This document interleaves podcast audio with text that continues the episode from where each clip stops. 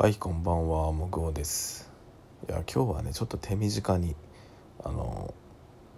いつも、まあ、このアプリを提供してくれているラジオトークの運営の人に感謝の気持ちを込めたねラジオをね手短に撮っておきたいと思います。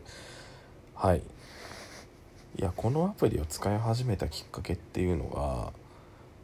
まあ、ちょっとねとある、ね、有名な方のラジオにたまたま出させていただいてねあの違う配信サイトで。でそのラジオっていうものをやってみて、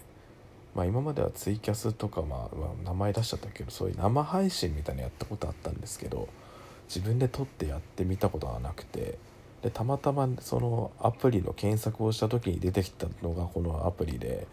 で実際ねインストールしてやってみたらまあ、続けてこれたんですよね。まあ、僕はまあ1年半ぐらいやってるのかなと思うんですけどそれをそこからま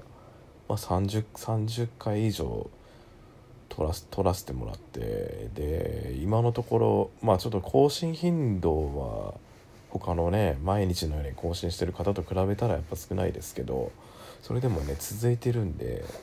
やっぱその続いてるっていうのはそのねあのこのアプリをどんどんどんどん面白くしてくれてる運営の人たちのおかげなのかなってすごい思っていますね。まあそそこをちょっとね感謝したいなと思います。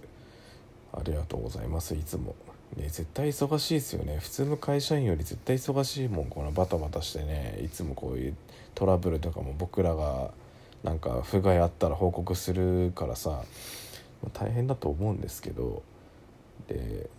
でもやっぱりねその楽しくそのラジオを撮ってねそのまあ他のトーカーさんの人ともね交流も持てる素晴らしい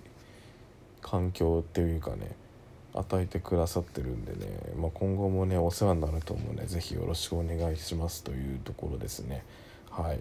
えー、っとねそうですね。